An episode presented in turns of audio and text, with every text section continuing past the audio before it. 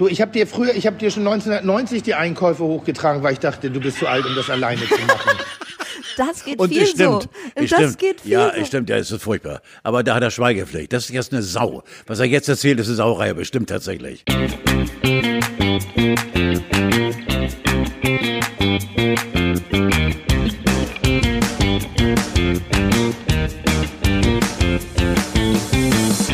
Steffi, wie ich dich einschätze, wir wollen noch nicht sagen, wen wir heute am Rohr haben und wen wir begrüßen wirklich in unserer Mitte. Aber es ist schon ein geiler Hund. Und äh, bevor wir dann äh, tatsächlich sagen, wie es ist, hast du dir etwas ganz Witziges ausgedacht. Nee, ist nämlich, nicht witzig, ist überhaupt nicht witzig. aber, du, du willst ihn, dieses Tier, umschreiben. ja, ich fange an, das kennt ihr auch aus seinem Podcast, deshalb ähm, hatte die anderthalb Minuten Geduld. Ja. Ich starte einfach mal. Ja, bitte mal. Im selben Jahr, als Carlo von Tiedemann beim NDR einsteigt, wird unser Gast geboren. Mit Pinneberger Kennzeichen geht's direkt in den HSV Familienblock. Er hatte keinen leichten Start. Aber dann, Fernsehshows, Kochbücher, Restaurants, die ganze Stadt ist gern sein Gast. Ein Podcast und Engagement, wann immer es geht. Ihn kennt man eigentlich nur mit hochgekrempelten Ärmeln, seine Familie kennt ihn wahrscheinlich nur noch vom Hörensagen. Im Fernsehen ist er ständig, vor dem Fernsehen anscheinend seltener. Bis vor kurzem dachte er, Netflix sei der Wellensittich von Asterix. Seit er vor der Kamera kocht, wissen wir, eine gute Maispolade muss vorher richtig zusammengeschissen werden und die wichtigste Zutat ist Fickscheiße. Besondere Kennzeichen, Zahnlücke, sehr sympathisch, immer noch pralle Haut, die längste Analrinne nördlich der Elbe und wahnsinnig kleine Füße. Wir freuen uns auf Tim Melzer. Hallo Tim. Alter, du musst zugeben, da steckt schon was dahinter, ne? Das, das ist äh, beste Na, Umschreibung. Die hätte ich gerne und das würde ich mir sehr gerne einrahmen. Also So. es trifft, trifft's, es trifft es auf den Punkt. Es stimmt ja alles. Das geht los bei Netflix und ich scheiße auch gerne mal die Maispolade zusammen. Wobei wir beide eine Zeit lang ein äh, gemeinsames Schicksal hatten. Ich hatte auch Pinneberger Kennzeichen. Das heißt, ich Du habe noch Pinneberger. Kennzeichen. Ne? Du hattest es, äh, ich lebe mit dem Makel, aber so schlimm war es nicht für mich und ist es nicht für mich. So, Ich bin, ich, bin, ich- bin ja sehr, sehr stolz auf meine Herkunft. Ich weiß, dass ich einen schwierigen Start in die Hansestadt Hamburg hatte, was zumindest die Frauenwelt anging. Also, wenn du gesagt hast, du kamst aus Pinneberg, ähm, da, pff, ich sag mal so, da, da fielen die Schlüpper nicht runter. Sondern da, da, da, Mitleidsbonus. Da, da musstest du Humor und, und Charme und Intelligenz beweisen, um, um da überhaupt noch im Gespräch zu bleiben. Deswegen finde ich uns gar nicht so schlecht. Also, ich bin da gerne groß geworden. Ich Alle großen Hamburger kommen doch aus Pinneberg. Wenn man an fettes Brot denkt zum Beispiel. Zum Beispiel, aber es ist in der Tat so, dass viele Menschen aus dem kreativen Bereich, also aus den darstellenden Künsten, Musiker, äh, Maler, Schriftsteller, äh, oft Menschen sind, die eben aus dem Umland kommen und gar nicht so aus der Großstadt. Ich glaube, das hat auch ein bisschen was damit zu tun, dass wir äh, mit einer anderen Flexibilität und mit einer anderen Kreativität groß werden, weil bei uns halt der Konsum nicht so ausgeprägt ist aufgrund der Versorgungsstrukturen. Also heißen, wir hatten eine Dorfkneipe, eine Dorfdisco und da musstest du dich halt auch irgendwie mit dem größten Idioten arrangieren, wenn du dir nicht nonstop auf die Fresse hauen wolltest. Und äh, ich, ich, ich, ich glaube, das gibt einem ein gewisses flexibles Lebensmodell mit auf den Weg. Tim, ich wollte eigentlich äh, Steffi den Vorrang lassen, aber da ich ein alter Sack bin, darf ich jetzt mal ganz kurz dazwischen sprechen. Und zwar wollte ich gleich zu Anfang unser gemeinsamer Freund Jan Fedder. Erwähnen. Jan Fedder hat mal zu mir etwas gesagt, das ist über zehn Jahre her, da hatten wir einen netten Abend bei Tee und Gebäck im Studio Hamburg und äh, es war irgendwie zwei Uhr morgens und wir waren fröhlich dabei, wir tranken beide hell, er Gin, ich Wodka. Und da kamst du aufs Trapez, komischerweise, das werde ich nie vergessen, dass er dann, ich versuche mal diese, das hier, die, die, die, Sprache von ihm, alter Tiedemann hier, äh, Fedder, hat er gesagt, äh, we- weißt du was, ähm, ähm, äh, Tim Melzer hat eine Riesenfresse, aber der darf das, weil all das, was er sagt, das ist geil und der Junge hat fünf Sterne für mich. Da habe ich ein bisschen feuchte Augen, also gerade ja, weil äh, Jan äh, nicht ganz überraschend, aber dann am Ende des Tages ja doch überraschend und natürlich viel zu früh von uns gegangen ist und äh, ähm, Jan nicht, und das ist jetzt, klingt wie eine, eine Plattitüde, aber ich, ich, ich meine es auch mit Inhalt, äh, ein, ein sehr väterlicher, sehr guter Freund war und ein Ratgeber meines persönlichen Lebens und äh, deshalb, wenn so ein Mensch über mich gute Dinge gesagt hat, dann äh, wiegt das doppelt. So, und das haben wir gemeinsam. Steffi hat zumindest gesagt, äh, wir beide haben eine Riesenfresse, du und ich, und wir stehen dazu. Ich finde sowieso, ihr seid alle drei ein bisschen ähnlich. Ich habe mir da so psychologisch mal ein paar Gedanken gemacht, warum ihr so beliebte Menschen seid, weil ihr wahrscheinlich mit euren Fehlleistungen und von eurem, mit eurem nicht geradlinigen Lebensstil einfach das Gefühl den Leuten gebt, dass ihr, ja, dass sie, dass ihr eine, einer von, von uns seid. So. Sag ich mal so. Also ihr seid ja beide jetzt nicht so auf Selbstop alle drei nicht so auf Selbstoptimierung äh, in der Öffentlichkeit bedacht, sondern ihr lasst auch mal einen raushängen. So, und ich glaube, dass das der springende Punkt ist, dass man denkt, Mensch, die gehören zu mir und deshalb bin ich ganz besonders traurig, wenn die irgendwann mal von mir gehen. Ich bin begeistert. Ja, ich, ich, ja, ich glaube, es hat wirklich in der Tat was damit zu tun, dass äh, äh, die Charaktere, die wir sind, sind wir. Also ein, ein Carlo von Tiedemann ist ein Carlo von Tiedemann mit, mit, mit, seinem, mit seinem lockeren Mundwerk, mit seinen äh, äh, ich darf das glaube ich sagen, auch in, in, der Vergangenheit exzessiven Momenten in der Emotionalität, in, im, im Allen mit dem mit prallen Händen das Leben zu greifen und auch wahrzunehmen. Jan Fedder genauso. Also ich meine, Jan Fedder war immer Jan Fedder, egal was er gespielt hat. Er war Jan Fedder. Und ähm, ich bin immer Tim Melzer äh, mit, mit Ecken und Kanten, mit, mit verbalen hin und wieder auch mal vielleicht Fehlleistungen oder ähnlichen. Aber ich glaube, das ist das, was der normale Mensch wirklich ist. Und wir haben halt das große Glück, mit unserer normalen Persönlichkeit, äh, das Menschen zu haben, die einen mögen und auch Menschen zu haben, die einen nicht mögen. Und auch das, finde ich, ist auf eine Art und Weise ein Geschenk. Du hast mir erzählt im Vorgespräch, Tim, als wir kurz telefoniert haben, ähm, ihr habt euch ja kennengelernt, äh, nicht in Pinneberg und nicht im Kreis Pinneberg, sondern äh, in Hamburg. Äh, auf der, welche Straße war es nochmal? Na, das war Spaldingstraße, das ist äh, unfassbar lange her. Ja, ja, ja, aber Tim hat sich dran erinnert und Tim hat gesagt, er war 19 und Punk, aber der richtige Hayopai, der hat zwei Stockwerke drüber gewohnt und das warst du. Ja, also, das, ich kann das an der Stelle bestätigen. Also wir reden hier nicht von Jan Vetter, wir reden hier von Carlo von Tiedemann. Ja, ja, damals, da, das seriöse Gericht, äh, Gesicht vom, vom NDR, der, der aktuelle Schaubudentyp, der Radiomoderator, äh, der Grand Seigneur, damals schon mit seinem Walross-Schnauzer gesegnet irgendwie und ich bin damals, äh, das muss ja, wann war das? 1990, 91? Ja, genau. Nach, nach, Hamburg gezogen in meine erste WG. Wir waren so eine, so eine drollige WG, drollige WG aus linksalternativen Taxigründern, äh, äh, Schauspiel, äh, äh, Studentinnen, Medizinstudentinnen, Grafikstudenten und halt einen angehenden Koch. Und wir waren schon echt eine Bagaluten-WG. Äh, aber die Polizei haben wir immer wegen der Tiedemanns gerufen. In der Sekunde möchte ich gerne mal Schweigepflicht melden. Ähm, ich, ich gehe mal so ein bisschen durcheinander, Alter. Äh, ich habe das äh, eigentlich gar nicht glauben können. Seit der, der Pilotenfolge von Kitchen Impossible 2014, und das musst du mir jetzt mal erklären und bestätigen, es ist unfassbar. Über 364 Tage in 51 Ländern, Alter. Das geht doch gar nicht. Äh, das ist das, also ich, hab, ich, ich bezeichne ja Kitchen Impossible als mein persönliches Wetten das. Ich, äh, es ist, glaube ich, das, was ein jeder äh, einmal in seinem Leben, der in irgendeiner Form kreativ tätig ist, sei es als Schriftsteller, äh, das ist mein White, Al äh, mein White Album, äh, es ist mein, mein Debütroman, es ist mein, mein wirklich alles. Es ist ein unfassbar tolles, schön handwerklich geil, äh, gut gemachtes äh, äh, äh, Produkt ist schon fast zu kalt, die Umschreibung dafür. Es ist einfach Fernsehen at its best. Und ich bin sehr, sehr, sehr, sehr dankbar und froh darüber, äh, dass ich eben ein Teil dessen sein darf. Es ist allerdings mit massiver Arbeit verbunden.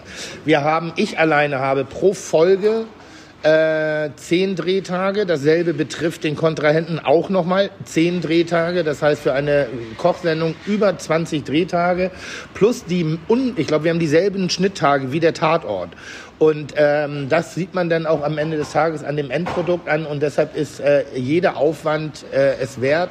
Es wird sehr gutiert von den Menschen als sehr emotionale, also es ist gar nicht so ein Kochformat, es ist eher so ein fast eine, eine philosophische Herangehensweise an das Thema, der Weg ist das Ziel.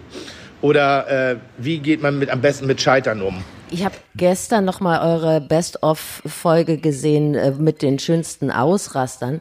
Äh, ja, ja was? Ist ja im Fernsehen gelaufen, da kann ich mir das nochmal angucken. Da war, äh, sagen wir mal so, wenn man das mit dem Bußgeldkatalog für Beamtenbeleidigungen abgleichen würde, könntet ihr mit dem Geld die Lufthansa retten? Ja. Hat dir eigentlich noch nie jemand gesagt, irgendwie so, ach komm, sag, sag das mal nicht? Hast du da mal freie Hand. Äh, äh, ähm, also, es ist kein Prinzip dieser Sendung, besonders ordinär oder vulgär daherzureden. Nee.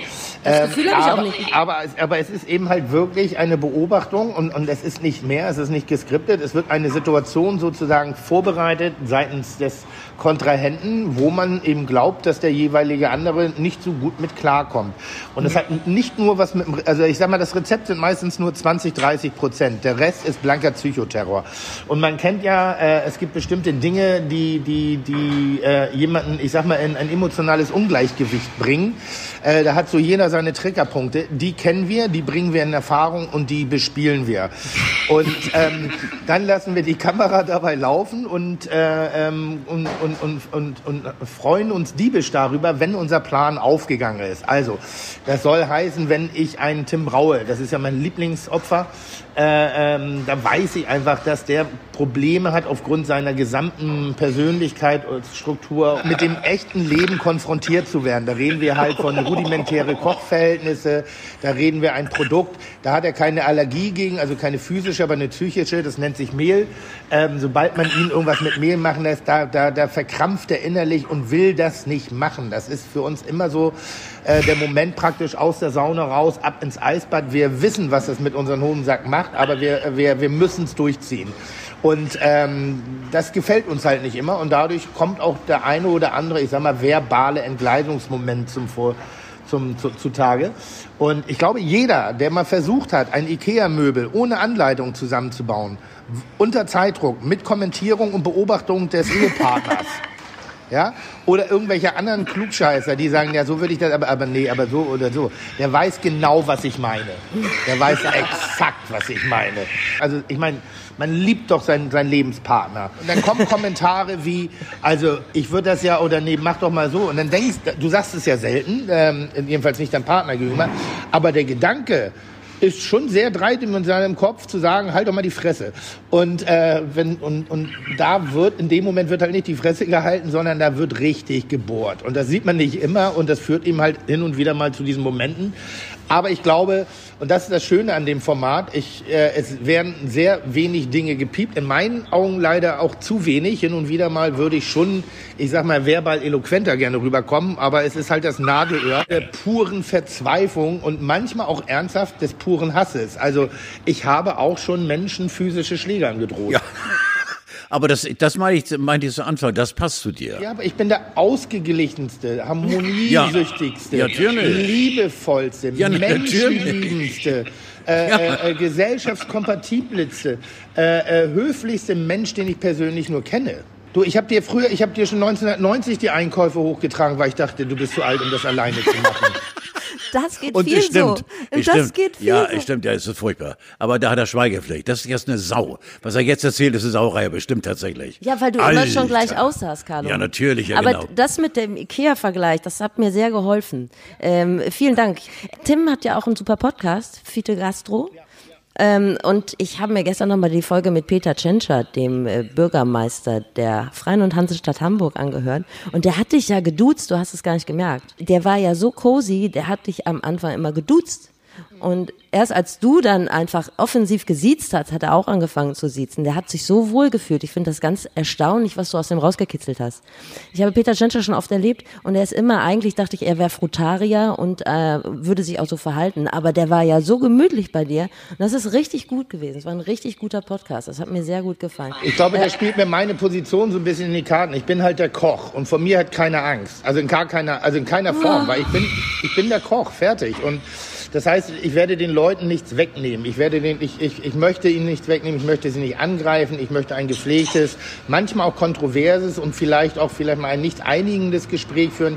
Aber es geht hier nicht um eine Positions, entschuldige die, die Wortwahl, Positionsgewichse, um den anderen doof dastehen zu lassen, wie es halt in ganz vielen anderen Bereichen ist. Ich denke eben, dass wir ein bisschen verloren haben, manchmal auch vielleicht auch mal aggressiver zu diskutieren, aber eben miteinander zu sprechen und miteinander Lösungen zu finden. Ich finde, es ist jetzt gerade äh, in der heutigen Situation, in der wir sind, ähm, ähm, äh, mit Corona und in der Gastronomie, wo wir ja auch sehr lautstark äh, das Gespräch, den Dialog einfordern, weil wir einfach glauben, im Gespräch können wir Lösungen mit anbieten, die weit über das äh, hinausgehen, was derzeitig äh, gefordert ist. Und zwar, ähm, es geht nicht um Geld, sondern es geht wirklich um praktische Lösungen. Und wie soll denn jemand, der tagtäglich mit anderen Dingen konfrontiert ist, verstehen, wie es in unserer Branche abgeht oder welche wirklichen Hilfsmaßnahmen wir benötigen, die wirklich funktionieren können. Und deshalb, ich halte das Gespräch und auch manchmal das Gespräch mit den Menschen, die vielleicht von der Politik keine Ahnung haben,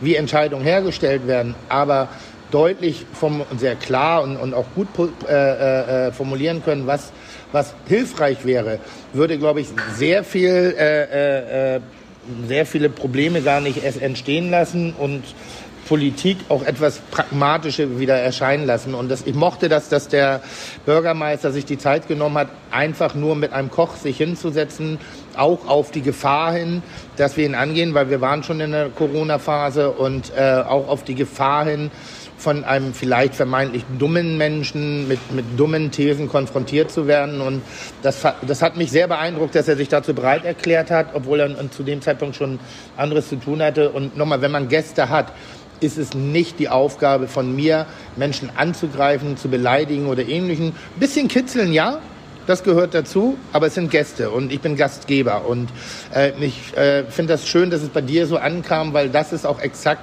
das, was ich erreichen wollte. Menschen sollen sich, auch wenn es mal über das eine oder andere Thema geht, immer wohlfühlen. Es war das wirklich das beste Interview mit Peter Tschentscher, das ich seit langem gehört habe. Und das war kurz bevor er schon immer rechts neben Angela Merkel jetzt, Du sollst ihn jetzt hier zuschleimen. Wer ist ja ein Geiler. Ja, aber das, aber das kann man ja auch mal sagen. Ich kann, also Tim hat in seinem Podcast ja auch andere Leute, wo man auch manchmal das Gefühl hatte, jetzt ähm, da schwimmt er jetzt nicht so auf einer Welle. Ja. Und äh, das hält ja immer ganz gut aus, ist mir aufgefallen. Aber Tim, Was da darf ich dich mal fragen. Jetzt, äh, äh, ich bin ja ganz jung im Gegensatz zu dir. Dein Podcast gibt es seit einem Jahr und jetzt äh, schleime ich dich mal zu mit Riesenerfolg, wenn du Ginger siehst oder wie hieße die 82-jährige Monika Fuchs, da war ich die fantastisch war. Die war die, cool. Die Mörder gut war, äh, weil Hut ab, Hut ab, Hut ab. Und so, ich äh, habe mich vor acht Wochen äh, von meiner Kollegin Steffi, äh, ich gebe zu, mit einem Gutteil Eitelkeit äh, dazu überreden lassen, einen Podcast zu machen. Äh, wo steht für dich persönlich diese Institution, die Einrichtung Podcast? Ich finde es eigentlich geil, dass ich mich da auch zum Teil ein bisschen selbst verwirklichen kann. Und wenn man dann noch so Tiere und Giganten wie dich vor der, vor der, vor der, vor, dem Mikro hat, ich liebe den Podcast. Also ich kann dir ja sagen, das ist, äh, ich hatte das Angebot schon mal vor vier, fünf Jahren und, und da habe ich damals noch gesagt, boah, Alter, was interessiert wirklich die Welt, was ich zu sagen habe.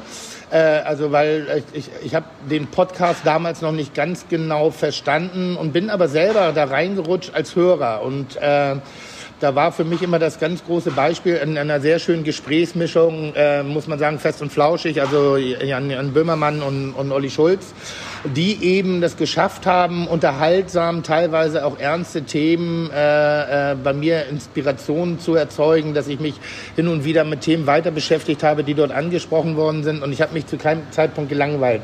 Ich hatte irgendwann mal die Idee, vor sechs, sieben Jahren eine Radiosendung zu machen weil ich dachte, die, die Verbindung aus Gespräch und Musik ist doch eigentlich eines der schönsten Dinge, die man machen kann. Und wenn man jetzt noch Essen und Trinken dazu machen kann, ist das eine, eine, eine schöne Kombination.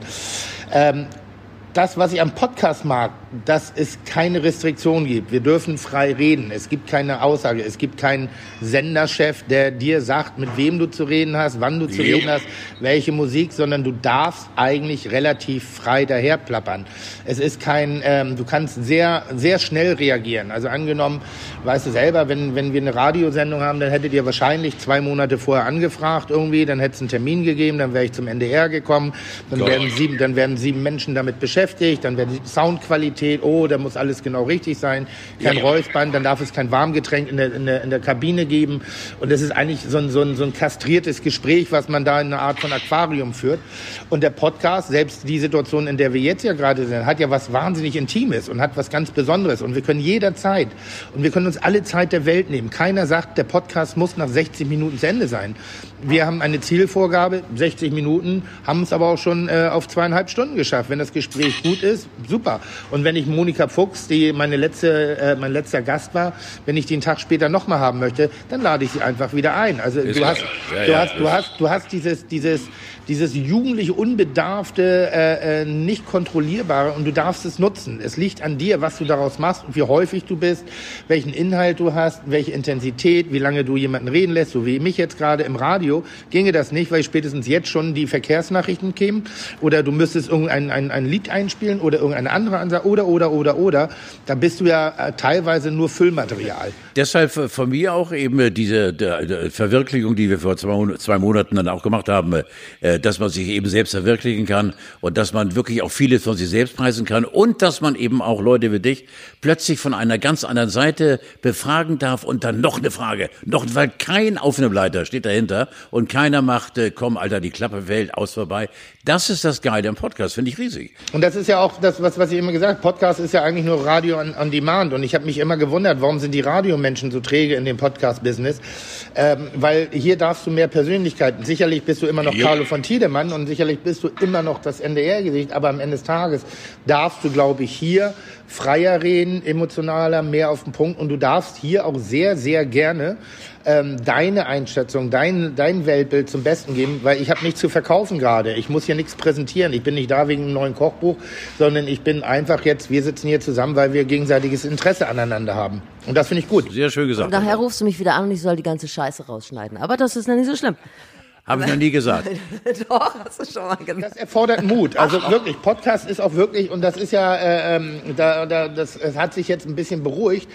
Aber in den Anfängen war das ja Zitatfeuerwerk, weil es eben unkontrolliert war. Da wurde ja jede, äh, ähm, jede leicht erzählte Geschichte, also wenn, nochmal, wenn ich jetzt in meinem Radiointerview bin, dann weiß ich schon sehr deutlich, an welcher Stelle ich hin und wieder mal nicht reden sollte, weil ich nur zwei Sätze loswerden kann. Im Podcast könnten wir jetzt über die Rezeptur des Wackelpeters wirklich eine Stunde diskutieren. Du hast so recht, Alter, du hast so recht. Die Diskussion wird schwierig, aber du könntest das Naja, ich, also, es gibt ja kranke Menschen, die finden roten äh, Wackelpeter geiler als grün. Und ich meine, ganz ehrlich, äh, wie, wie, wie entsozialisiert muss man sein? Und es gibt Menschen, die essen Wackelpeter mit Sahne. Also mit echter Schlagsahne. Also Wackel, Wackelpeter, wenn mit Sprühsahne. Und es ist wichtig, ein Wackelpeter ist auch am besten, und das habe ich perfektioniert, ist wirklich am besten bei 4 Grad Kühlschranktemperatur. Nicht 6, nicht 7, 4 Grad. Wenn ich Wackelpeter im Kühlschrank habe, dann stelle ich die Temperatur im Kühlschrank runter. Weil mit 6, 7 Grad brauchst du mir nicht kommen. Und wenn der zu früh aus dem Kühlschrank rausgeholt werden, worden ist, dann hat doch die ganze Arbeit gar keinen Sinn gemacht. Das muss doch, das muss fluschen und Weißt du, wenn du diesen auch vom Löffel so runtersaugen kannst. Und ich habe nur mal eine Zahnlücke äh, und das so da durchziehen kannst. Und dann hast du immer noch so ein bisschen dieses Feine. Und dann, und dann kommt langsam die Süße. Und dann kommt diese schöne chemische äh, äh, äh, Waldmeisternote, die, die äh, nach einem schmeckt, aber nicht nach Waldmeister, aber einem Waldmeister impliziert. Wir sind komischerweise, äh, merkwürdigerweise gerade beim Kochen. Und das mitgeilste, Tim, das mitgeilste bei Kitchen Impossible ist für mich immer der Opener, wenn du den Deckel der Kiste hebst und deinen Kolben reinhältst. Und das ist für mich das Allergeilste und dann die Kamera close auf das Gesicht von dem Messer. Was passiert mit, mit der Nase, mit dem Kolben? Was geht in dir vor? Äh, das ist ja keine Show, die du machst, sondern äh, man merkt zu Anfang, ach du Scheiße, oder I'm the winner. Naja, manchmal ist es so, äh, äh ich, ich, ich, ich koche ja das Gif also ich meine Taktik ist, und ich kann, ich habe sie jetzt auch schon oft erzählt, deshalb meine Ko Kollegen können das ruhig kopieren. Meine Taktik ist, dass ich selten das Rezept nachkoche, sondern immer meinen ersten Eindruck, meine Emotionen, meine, meine erste Intuition, die ich habe. Und wenn es ein bestimmter Geruch ist, den ich mir gut merken kann, weil der bei mir kurz was auslöst oder eine Assoziationskette erweckt, ohne dass ich das Produkt gesehen habe, weil dann fange ich schon zu interpretieren dann äh, äh, ist das oftmals schon, sind das die ersten 10, 20 Prozent des gesamten Gerichtes. Wenn du ein, eine Art von frischem Back, äh, äh, frischem Frittiergeruch hast ähm, und, und ich noch gar nicht weiß, welches Produkt dahinter ist, dann weiß ich, okay, jetzt mach nicht so ein Gedöns ums Produkt, sondern konzentriere dich auf die Panierung, also auf diesen Geruch, auf dieses ganz Klare. Und dann setze ich mir das Gericht zusammen und ich versuche zu verstehen, was wirst du, weil ich muss ja für die eine Jury kochen, deren Lieblingsgericht das ist. Das heißt, jo. die haben eine emotionale Bindung an dieses Gericht. Und dann versuche ich reinzutauchen und zu verstehen, was könnte das sein? Warum ist dieses Gericht ein Lieblingsgericht? Und das ist, glaube ich, meine einzige Stärke, die ich in diesem Brumbaborium der Kulinarik habe oder ein, ein, ein Qualitätsmerkmal, was mich ein bisschen äh, in diesem Wettbewerb hält, weil fachlich gesehen sind meine Kollegen alle besser. Ist kein Scheiß. Also fachlich Aber du gewinnst, du gewinnst doch meistens, Alter. Nochmal, ich bin ein bisschen wie, äh, wie, wie Pierre Lasogga. Weißt du, eigentlich, also, eigentlich wirklich so eigentlich wirklich so, als ob ich für diese Sportart nicht gemacht bin, aber irgendwie kriege ich das Ding trotzdem rein. Und äh, es, wenn, wenn du La Soga nimmst, ist er ein Spielertyp aus den 80ern, aus den 90ern. Ja. Der hat ja mit dem modernen Fußball nichts zu tun, Null. aber er hat trotzdem geknipst. Und ja, so bin ich auch. Eigentlich passe ich in diese Welt nicht rein, aber irgendwo habe ich doch eine Fertigfähigkeit und ich meine, das ist dieses, dieses inhalierende Emotionalität eines Gerichtes, das Verstehen eines Gerichtes, die Aussage, die ein Gericht hat, äh, lange, lange, lange bevor ich die Inhaltsstoffe kenne, die Zutaten und das Rezept. Wer ist deine Kerstin Lasogga? Ich bin ja großer Fan von Kerstin Lasogga. Ja, ja, klar. Also ich meine, wie, gesagt, ich finde auch zu Recht, ich glaube, das gab es mal in der Bild, eine, eine, eine kleine Miniserie, die La Sogas, äh, die La Sogas sind, das sind wie und die Kardashians ohne Stil. Aber die Kardashians, die haben Stil. Da hast du recht. Aber das meine ich liebevoll. Ja, ne? total. Aber wirklich, aber total. Ich, ich, ich finde, die La Sogas sind einfach eine, eine ganz, ganz tolle äh, Fußball-Assi-Familie. Ja, das sind Typen. Äh, du, ähm, du hast gerade, haben wir kurz über Monika Fuchs geredet, die ist schon relativ alt. Dann äh, war bei dir auch schon Franz Keller, den findest du auch richtig gut, den Koch. Der ist ja auch schon richtig alt. Hier geht's auch mal ein bisschen um Generationen bei uns, weil äh, Carlo ist ja auch ein bisschen älter. Ganz vorsichtig jetzt, ganz vorsichtig jetzt. Wie gehst du mit dem Alter um? Hast du Angst vom Alter oder wie willst du sein, wenn du 70, 76 oder 82? Macht, macht, man macht sich ja so Ü40 da auf ein paar Gedanken drüber. Ja, also ich mache mir sogar jetzt gerade Gedanken darüber, aber, aber weniger wegen meines physischen Alters oder sonstiges, sondern dass ich schon manchmal jetzt denke, Ach, die Jugend, die jungen Leute. Ja, ja. Was, was, ist da? Ich habe neulich mal gesagt, die jungen Leute. Und dann habe ich gesagt, Alter, halt die Fresse, red nicht so. Ähm, und dann, äh, also zu mir selber, weil das, das ist es nicht. Aber ich glaube, wenn man es schafft, nach einer, einer also äh, es, wir, wir, wir dürfen älter werden, wir dürfen würdevoller werden, wir dürfen äh, äh, Dinge sehen aufgrund der Summe unserer Erfahrung. Wir dürfen aber niemals unsere Meinung über, über dem, dem, dem stellen, was nachkommt, sondern wenn man es schafft, offen und interessiert zu sein mit, über, mit Entwicklungen, die man hin und wieder auch nicht versteht. Also Beispiel Netflix. Verstehe ich mhm. nicht. Ja, also gibt meine Lieblingsgeschichte, äh, dass ich in einem Hotel bin und ich so sage, Mensch, ich würde gern, ganz gerne eine, die, eine Serie weitergucken. Und äh, meine Partnerin sagt dann irgendwie, ja, mach doch, wir haben doch Netflix. Und ich so, ja, aber zu Hause. Carlo findet es nicht witzig, ich verstehe es. Ich bin im Augenblick ein bisschen draußen. Nee, und ich, ich, ich, ich, ich also ich finde, und ich glaube, die Phase wird auch wieder überwunden, dass ich nicht Menschen versuche, das Leben anhand meiner Erfahrung zu erklären, weil ich finde das wahnsinnig anstrengend. Ich fand ein Reich Ranitzky auf der Dankesrede des Fernsehpreises, fand ich unverschämt und anmaßend äh, äh, und überheblich und arrogant, weil ich sage, was soll das? Warum, warum, warum beschimpf, beschimpfen alte äh, äh, Menschen, die sozusagen sozusagen vielleicht eine Meinung haben über das, warum, warum beschimpfen Sie eine, einen, einen ganzen Raum voller junger Menschen, die voller Tatendrang sind, Vision, Hoffnungen, Ideen, vielleicht auch falsche Ideen, weil man erhebt sich dann so und tut so, als ob man immer alles richtig gemacht hat. Und das halte ich für wahnsinnig dumm. Ja, aber du musst ja gar nicht Reich Ranitzky äh, zitieren, sondern äh, hier sitzt ja einer, der demnächst 77 wird und der in seinem Leben nichts ausgelassen hat. Und da kann ich euch beiden sagen, dass ich als äh, ja in drei Jahren 80-Jähriger natürlich viel bereue, aber nichts wieder gut machen kann. Aber dass ich eben die Kraft in mir habe, dass ich mich so an dies, in dieses Leben verliebt habe, dass ich, äh, dass ich lebe und dass ich deshalb keinerlei Angst vom Tod und vom Alter schon gar nicht, weil ich kann es nicht ändern. Ich fand es so geil, der, der, der Titel von, von äh, Fuchsberger, den wir beide gut kannten, eben Alter ist nichts für Feiglinge denke, das ist völlig richtig, aber ich habe tatsächlich drei oder vier oder fünf extreme Süchte überwunden, ich habe schwerste Krankheiten überwunden und ich habe niemals aufgegeben. Was ich sagen will, ist einfach, und da ähneln wir uns eben, ich kann mir nicht vorstellen, ein Melzer mit schlechter Laune. Ich weiß nicht. Ich schon. Also ich kann, nee, Guck ich, mal. Ja, okay. wenn, wenn irgendwas in die Grütze geht, im wahrsten des Wortes, der, der, der, der das Essen brennt anscheinend egal, aber ich kann mir nicht vorstellen, dass du zwei, drei Tage mit der Fresse rumläufst. Das gibt, das gibt bei dir nicht. Es ist in der Tat, wir haben jetzt elf Jahre Bullerei.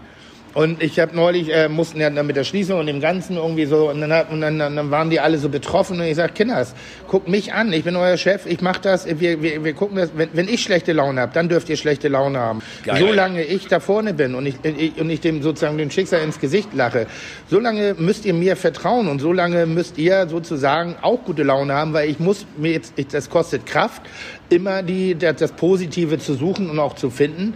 Ähm, aber es ist machbar und ich, ich merke, wenn die, die Menschen richten sich zu oft nach dem bisschen Negativen aus und ähm, ich halte, ich weiß nicht, ob es eine intelligente oder eine dumme Richtung ist, ich nenne es immer positive Dummheit, dass ich erstmal gucke, wenn da viel Schatten ist, aber wenn der Schatten ist, muss es irgendwo eine Lichtquelle geben. Das ist manchmal anstrengend im Leben, das gehört dazu, das ist gelingt nicht jeden Tag auf, auf, auf aber nach einem Tag ist auch gut. Vorgestern war ich so ein bisschen genervt ob der Situation und da waren, da brach das so ein bisschen in mir, wo ich die ganze Zeit versucht habe, immer nur, nur, nur sehr stark und sehr, sehr, sehr positiv nach vorne zu denken, voller Vision und Ding. Und da irgendwie fehlte mir in dem Moment, an dem Tag für drei, vier Stunden fehlte mir so ein bisschen die Vision. So, da habe ich gedacht, Alter, so langsam bräuchte ich auch mal wieder einen Ankerpunkt. Irgendwas, woran ich glauben kann. Seit sieben Wochen eiern wir alle rum, wissen nicht, wo es hingeht, also beruflich gesehen, wissen nicht, wo es hingeht. Wir sind kreativ, flexibel, wir passen uns jeden Tag aufs Neue an Situationen an. Und dann dachte ich so, oh, es wäre jetzt ganz geil mal, auch mal einen Tag durchzuschnaufen. Ich habe so jetzt wäre mal ganz cool, wenn wir mal einen Schritt erreichen und da kurz mal Basis durchatmen können und von dort aus sozusagen die nächsten Stein finden, um über diesen Fluss rüberzukommen. Und in dem Moment habe ich keinen Stein gesehen, aber dann ist das auch gut. Dann kotzt man sich mal aus oder was ich gerne mache, ich höre gerne Musik fahre gerne dann mal eine Stunde Auto und bin dann mal für mich und höre Musik. Genau wie ich, Alter. Ich bin der Klass ich, Klassik-Fredi. Ich setze mich ins Auto, hau mir Klassik rein und äh, kann so unfassbar entspannen. Also es ist eines der kleinen Steine, die du erwähnt hast hier, genau. Was bringt dich runter? Was hörst du, wenn du mit dem Auto unterwegs bist? Naja, ich, also ich, ich, ich bin, das ist das, warum ich Musiker so, so, so fantastisch finde oder überhaupt Musikschaffende dass Musik kann Emotionen verstärken, Musik kann Emotionen unterstützen, Musik kann äh, äh, sozusagen den Soundtrack deines Lebens darstellen. Und ähm, ich, ich hin und wieder öffne ich mich mal neuen Musikrichtungen und ich bin da jetzt nicht, nicht blind, aber ich merke, dass die, die, die prägendste Zeit war bei mir, glaube ich, zwischen 20 und 30 musikalisch. Lass es zwischen 15 und 30 gewesen sein weil der erste Kuss, die Entjungferung, das Abitur, die, die, der erste Rausch, das erste Feiern gehen, das erste äh, morgens um zehn nach Hause kommen, das erste, also viele, viele ersten Male sind bei mir sehr intensiv mit Musik verbunden. Und ähm, und es ist ein, ein, ein, ein bunter Blumenstrauß, aber ähm, ich habe jetzt gerade äh, äh, gestern ein Lied zum ersten Mal seit 20 Jahren gehört und nur für die letzte Minute. Belfast Child von Simple Minds. Hatte ich total vergessen. Und was für ein genialer Song. Äh, ich höre sehr gerne gerade äh, ähm, beim Autofahren Motorhead, Sympathy for the Devil, weil da nochmal so ein bisschen diese jaulenden, diese klassischen jaulenden Heavy Metal Gitarren im Hintergrund sind.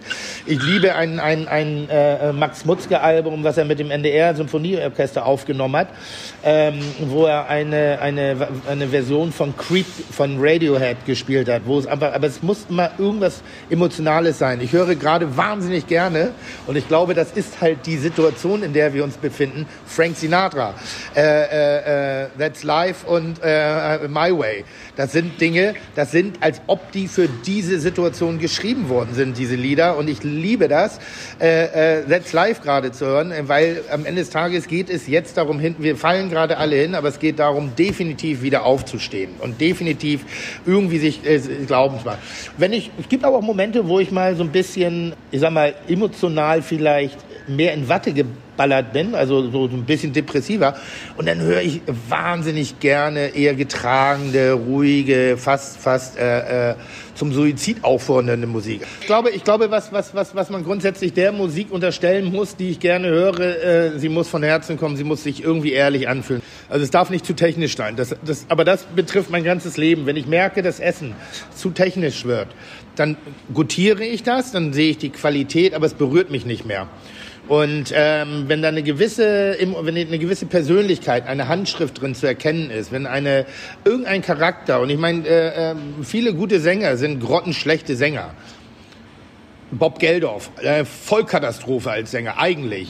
Es gibt so viele, so viele beschissene Sänger, die sehr erfolgreich sind, technisch gesehen, aber die berühren dich, weil sie einfach das glauben, was sie singen und sozusagen das wirklich aus vollstem Herzen machen. Und das finde ich sehr, sehr schön. Ich, äh, ganz ehrlich, Mick Jagger, wie heißt dieses Ding? Äh, äh, äh, White Horses? Ist das nicht Neil Young? Entschuldigung, ich habe wirklich gar keine Ahnung von alter Männermusik. Alter Männermusik, Mumme. ich sag mal so, das also Abitur also ist bei Young, dir jetzt aber auch nicht letztes Jahr gewesen, oder? nee, aber Neil Young und äh, Mick Jagger, also das sind, kann man schon sagen, dass das ältere Männer sind, oder nicht? Also. Aber, aber ich entdecke jetzt im Alter auch Musiken für mich, die für mich absolut nicht relevant waren, als ich jung war. Also so schlecht kann sie nicht sein. Lou Reed, Leonard Cohen, was für ein brillanter Songwriter. Und, und wo ich dann wirklich sage, und das ist ja keine Musik, mit der ich groß geworden bin, sondern die entdecke ich jetzt erst. Also es kann ja, vielleicht hat das was mit der Generation zu tun, aber schlecht muss es deshalb ja nicht sein. Du junges, Otis. unvernünftiges Ding da. Ihr habt mich nicht verstanden. Ich habe nur gesagt, ich habe keine Ahnung. Ich habe nicht gesagt, dass es schlecht ist. Ich habe von vielen Dingen, die gut sind, keine Ahnung. Zum Beispiel auch vom Kochen. Also deshalb insofern, ich esse gerne, ich höre gerne Musik, aber ich kann es nicht beurteilen. Ja. Ich möchte noch, einmal... Nochmal, das ist ja das Schöne an unseren, an unseren Ding.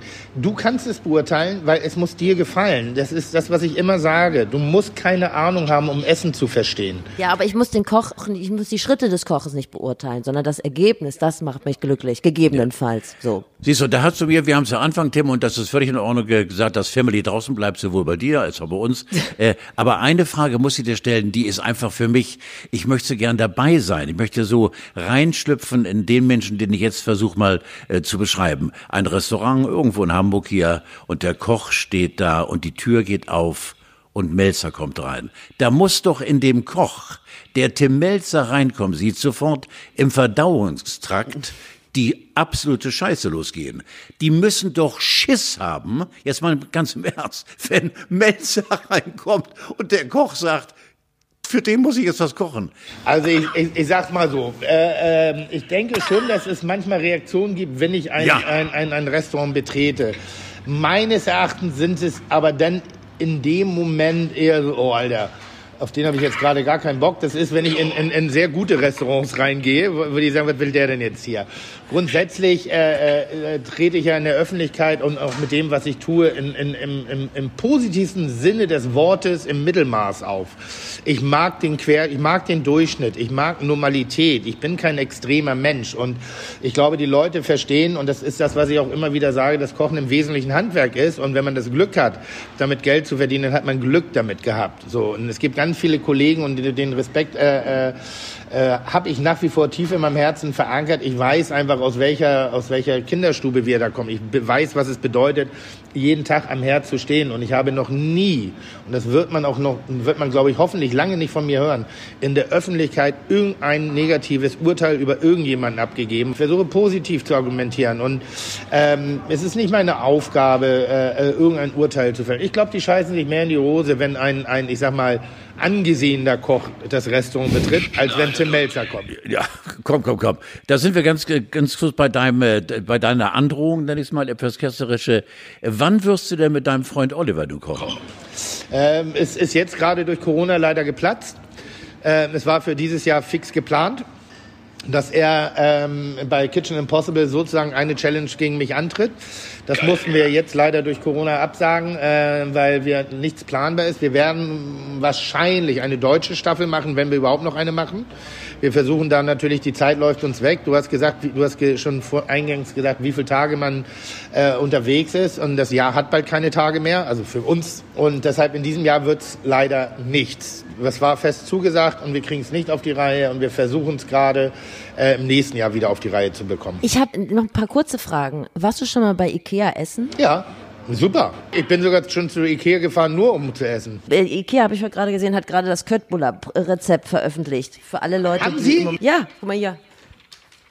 Das echte Rezept? Das ist das echte, ja, ist genauso ähm, grafisch aufgemacht wie ein äh, Packschrank-Anleitung, ist aber ohne Imbus. Was, ist- was ist die Füllmasse? Die Füllmasse, ich, es ist halt gemischtes Hack, Zwiebel, ähm, ich muss übersetzen, das ist alles Englisch, Knoblauch, äh, Paniermehl, Ei, ähm, Milch, Salz, Pfeffer und dann halt die Soße. Das war's? Ja, also angeblich. Da ist doch süß, da ist doch irgendwas Süßes immer drin in den Bällchen. Ich fax es dir zu, das Rezept, und dann kannst du mal gucken, ob das äh, original schmeckt. Ich habe lange das Wort, ich fax dir was zu, nicht mehr gehört. Aber ja, ich, ich freue mich. Ja, du, hab- du wolltest das Ich Intro schon. Ja, ist doch schön, oder? du bist ist bei Welt. zu Hause, ne? Ich, Natürlich. Faxen ist meine Welt, natürlich. Schick mir mal ein Telegramm, herrlich. Äh, nee, nee, nee äh, natürlich. Also das ist die äh, Kött oder Schöttböller, äh, ähm, wie, wie, wie man ja umgangssprachlich sagt. Den, den Hotdog, äh, ganz klassisch, ein Euro Hotdog äh, mit Zwiebeln an der Theke. Das wird nach Corona auch Geschichte sein. Wir werden in 20 Jahren erzählen können, dass wir noch den Original Ikea Hotdog an der Theke uns selber zusammenstellen konnten, ohne Spuckschutz, ohne Ple- Plexiglas, ähm, ohne jegliches äh, Hygiene. Und ähm, was wir früher lustigerweise gemacht haben, ähm, mein, mein, mein, meine Großeltern waren ich sag mal, skandinavische Design-Fans. Und wir hatten immer so, ein, so das eine oder andere Designstück zu Hause. Mein, o äh, mein Opa war Architekt. Und wir waren zum Krebsessen bei Ikea. Und da gab es Krebse und Wodka satt. Und das, und da hast du eine, so, also nicht für mich, weil ich war noch ein Kind, aber das, das, das war immer ein Volksfest. Das, Bei Ikea in Schnelsen oder in Dänemark? Nee, Schnelsen. Schnelsen, ja. Also, da, aber, aber diese, diese, dieser, also ich finde schon, dass damals, und das ist so leider so ein bisschen verloren gegangen, äh, beim, beim, vielleicht im Alter ist es so, ähm, man geht jetzt konzentriert einkaufen. Man geht dahin, man versucht es so kurz wie möglich zu erhalten irgendwie. Früher bist du halt einfach mal, da bist du statt Hagenbecks Tierpark, bist du mal einen Tag zu Ikea gefahren. Dann äh, nächste Frage war, was isst du heimlich? Ich äh, kann ja mal anfangen, damit ihr wisst, was ich meine. Ich gehe manchmal heimlich an die Müsli-Packung und greife da mit der Hand rein und esse das und will, dass das niemand sieht.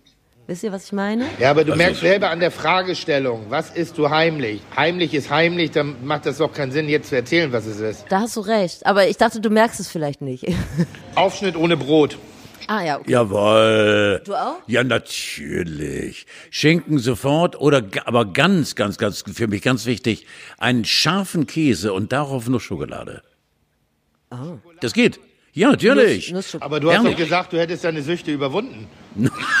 ja, aber die Sucht ist ja, wird ja nicht vom Staatsanwalt verfolgt. Also das, das ist alles ich, ich, muss gerade lachen, weil als ich damals in der Spaldingstraße gewohnt habe, wo du ja oben gehaust hast, ähm, gab es doch im, vor dem Haus auf dem Parkplatz im Keller diesen einen Techno-Club. Weißt du noch? Natürlich. Später hieß er Tunnel, Fun Club. Ich weiß nicht mehr ganz genau, wie er damals hieß. Ja, ich glaube Tunnel, Tunnel, ja genau, ja. ja, ja. Wir haben uns äh, zu den Damen, das war halt meine erste WG außerhäusig und dann haben wir in der Küche gesessen und ein bisschen Skat gespielt und eingelodert. Und dann gibt es ja diesen, diesen Fressflash. Und da weiß ich noch, die größte Perversität, die ich mir je angetan habe, war rohe Spaghetti, rohe, angekaut und dann Löffel Himbeermarmelade hinterher geschoben. und ich dachte, es sei eine kulinarische Offenbarung gewesen. Wie gesagt, ich äh, äh, gehe auch jetzt immer noch nachts hin und wieder in den Kühlschrank, irgendwie so wach auf und denke so, boah, ich habe bestimmt zwei Wochen nichts mehr gegessen, da muss was rein. Und dann, und dann gehe ich in die Küche und dann sehe ich so, oh, jetzt aber nur Messer rausholen und Brot und, und schmieren und so ist auch blöd. Und dann fresse ich halt den Aufschnitt direkt weg. Also deckungsgleich mit mir. Also dafür, dass es so eine doofe Frage äh, war, ist Na, eine Frage, Menge bei rumgekommen. Freut aber mich. Aber ich habe eine Frage, die ich vor der Nacht stelle. Ich sehe dich ja jetzt, komischerweise sehe ich dich jetzt, weil wir ja diese, diese Skype-Geschichte haben. Du siehst frisiert aus. Friseure Total. haben zu. Ich habe auch heute, ja, Alter. Ich habe heute, ich habe heute einen, äh, äh, wirklich, seit, seit über einer Woche hatte ich nur Bad Hair Days. Ja. Heute bin ich, aber ich bin aus der Dusche raus. Ich habe äh, äh, noch eine halbe Stunde in der Wohnung bin ich noch gewesen, habe einen Kaffee getrunken, ich habe meine Haare gemacht und dachte, Bäm. Aber ich habe äh, schon am äh, 4. Mai oder 5. Mai, ich weiß nicht, wann die wieder dürfen, Punkt 10 Uhr bin ich der erste Kunde bei meinem Friseur. Ich 7. Mai. Wie hältst du den Scheitel? Den Scheitel hältst du ja seitdem man, man dich kennt. Du hast ja einen Scheitel. Äh, nee, den habe ich erst seit einer Sendung beim, bei, bei Kitchen Impossible. Ich hatte ja erst, war ich ja so ein, ich, ich sag mal, so ein, so ein Nackenmulch auf dem Kopf. Ach ja, du hattest ja auch mal die, die, die, die, die, die den Seitenkopf mal rasiert sozusagen. Nee, alles. Ich hatte den alles. ganzen Schädel rasiert. Ich fand immer, ich sah aus wie Ewan McGregor in Trainspotting, nachdem er durch die Toilette getaucht ist. Also da war, das, ich habe da schon verstanden, wenn der eine oder andere visuell mit mir nicht klarkam. Und dann hatte ich ja damals meinen Burnout und äh, äh habe mich eine Zeit lang zurückgezogen und bin, äh, äh habe die Haare wachsen lassen und bin mal über diese Arschlochlänge hinweggekommen. Also wenn du den, ewig den, den Kopf rasierst und dann wachsen lässt, irgendwann siehst du aus wie so ein Play-Doh-Knetmännchen, weil die Haare komplett in, in, in, und wenn du dann so ein bisschen Fasson machst, dann siehst du halt aus wie so ein englischer Hooligan, der ja. aus irgendeiner Arbeitersiedlung. Und ich habe es geschafft, diese Länge zu überwinden. Seitdem habe ich volles Deckhaar. Und wenn ich jetzt so mir Pressebilder aus den vergangenen Tagen angucke, ne, also ich mag, es gibt von mir keine privaten Fotos. Das ist ganz interessant. Ähm, dann denke ich immer so, boah, du hättest aber auch mal hin und wieder einen Styleberater benötigen können. Also da ist ja so jede Variante da. Und durch eine Sendung bei Kitchen Impossible bin ich zu einem Hipster-Friseur in Berlin gebracht worden. Ähm, wo man Zigarre rauchen konnte und Whisky saufen beim Haare schneiden, also hier so ein, so ein, Gentleman, so ein Gentleman's äh, Barber. Und der hat mir diesen Scheitel reinrasiert. Und seitdem finde ich, äh, äh, bin ich so eine Mischung aus, ja, was ist es jetzt? Hugh McGregor und, und, und Kirk Douglas bei, bei, nee, war das Kirk Douglas? Michael Douglas bei, äh, bei Gecko, wo er diesen Finanzhai hat. Manchmal sieht es sehr slick aus, aber immer seriös. Wie kann man so lange über eine Frisur reden? Das macht mich ganz... Logisch. Noch, wenn Carlo sich noch erinnern kann, zu der Zeit, als wir in der Spalding gewohnt haben, da habe ich, sage ich mal, die Haarfarbe an die Sockenfarbe angepasst. Da waren, diver, da waren diverse, äh, also ich sag mal, ich war ein echtes Opfer. Ich hatte eine, Kuh, eine, eine Kuhfellhose, ich hatte bunte Haare, Oha. ich hatte ein Zungenpiercing äh, oh. und, und äh, das war, ich, ich weiß nicht was, ich glaube, die haben da oben, ich glaube, die haben da oben den Kopf geschüttelt über den, den jungen Mann und, und waren ängstlich, haben die Straßenseite gewechselt. Ich musste ganz kurz äh, mal einfragen dürfen. Äh, gestern Abend haben äh, meine Frau, meine, mein Sohn und meine Tochter und ich äh, äh, vor dem Fernseher gesessen und wir haben einen Trailer gesehen. Alter, du musst mir ein bisschen versuchen, die Neugierde jetzt zu nehmen. Tim Rauer und du, ihr habt äh, einen Trailer auf, auf Kitchen Impossible so Tränen gelacht, an 30 Sekunden, Ding, wo ihr so, weil das so ansteckend war, haben wir auch so lachen müssen, weil du siehst 30 Sekunden, ne, zwei Spitzengucker, die so Tränen lachen. Es gibt ein Highlight aus unserer äh, äh, gemeinsamen Kitchen Impossible Geschichte. Ich bin der Vater des Erfolges, äh, Tim die Mutter. Und, äh, die, die, und natürlich, was ich ja schon eingangs erwähnt habe, das Rezept ist nicht immer das Entscheidende, manchmal sind es die Umstände. Und äh, Tim weiß, dass ich mit Autoritäten per se, einfach nur weil es eine Autorität ist, nicht unbedingt klarkomme. Und schickt mich zur Marine und lässt mich eben auf einer Fregatte äh, sozusagen für die Marine äh, äh, ein Gericht nachkochen, Erbsensuppe. Und ich mit einer stoischen Ignoranz äh, wie ich mich da halt auf diesem Schiff bewege und einfach konsequent ignoriere, dass ich jetzt mich eigentlich unterordnen und einordnen müsste, äh, habe halt verbalen Durchfall. Und ähm, das, das hat eine so unfreiwillige Komik. Tim freut sich einfach wahnsinnig darüber, wie sein Plan aufgeht. Und ich kriege auch erst da eigentlich mit, wie neben der Spur ich eigentlich bin und was ich mir da eigentlich, weil währenddessen habe ich das gar nicht mitgekriegt. Währenddessen dachte ich so, ich bin ein netter Kerl. Aber dann siehst du das nochmal in der, in der Fremdbetrachtung und denkst so, leck mir am Arsch. Also, dass sie nicht vom Bord geschmissen haben und als, als, als äh, äh Übungsköder da, das ist schon, das war schon gut.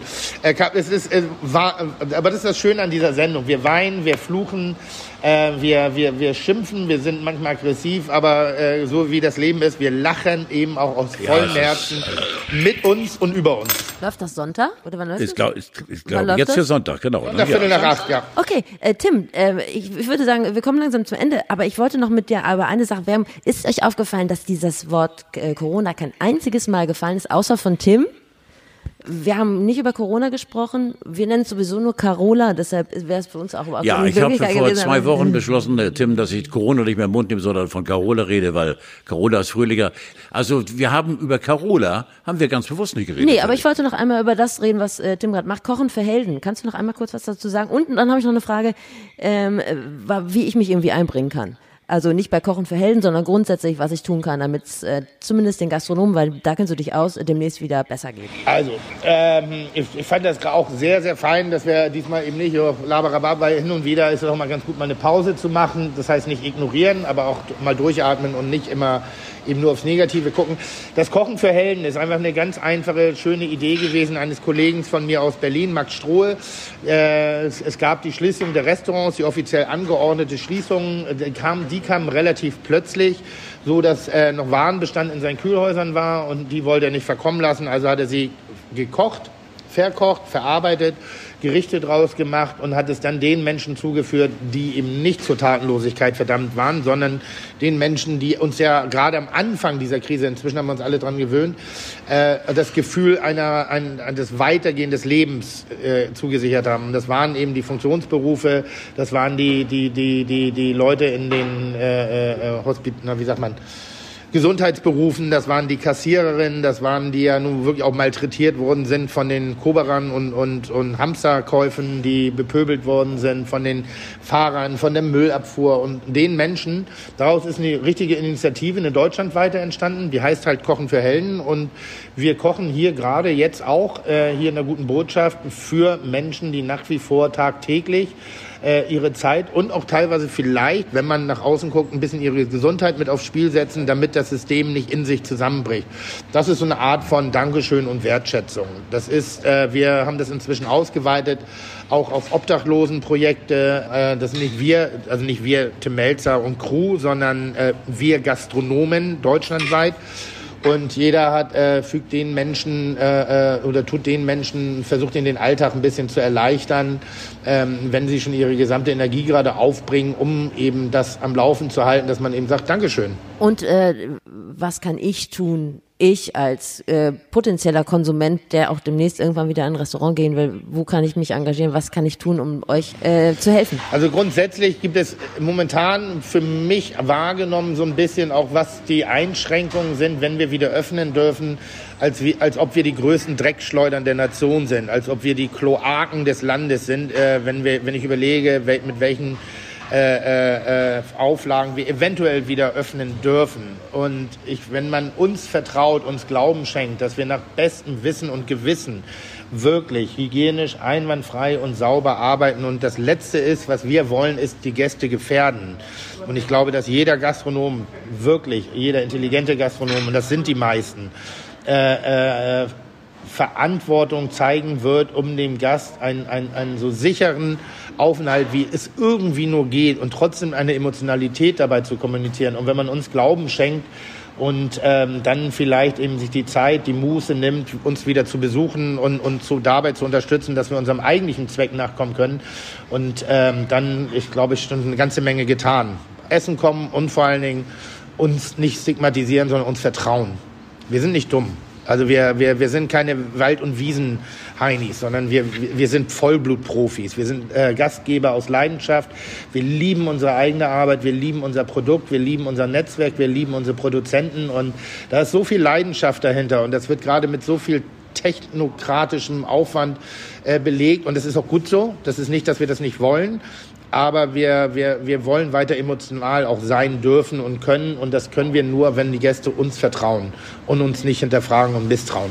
Lass, lass den alten Mann zum Schluss was sagen, Alter. Tu mir, tu mir und den äh, Millionen anderen, äh, äh, die dich mögen, das weißt du, das sagt, dass du äh, unglaublich viele Leute hast, die dich mögen. Tu mir eingefallen, bleib so, wie du bist, weil wenn du nicht mehr so bleibst, wie du bist, dann schicke ich dir die Mafia auf den Hals. Naja, gut, ein bisschen schlauer will ich noch werden im Leben, also eine Tickenveränderung sei mir gegönnt. Äh, aber ich wollte noch sagen zu Corona, ich meine, Carlo, du hast doch auch schon mal für deine Familie gekocht, oder nicht? Ich glaube nicht. Es war schön mit dir. Du hast doch schon mal für, ganz ehrlich, deine Familie hat deine Kochkünste überlebt. Da wird so ein bisschen Corona denen ja nichts anhaben, oder? Das ziehe ich mir an. ist ganz, ganz toll. Wenn du mal wieder Langeweile hast, ruf an. Ich habe immer was zum Erzählen.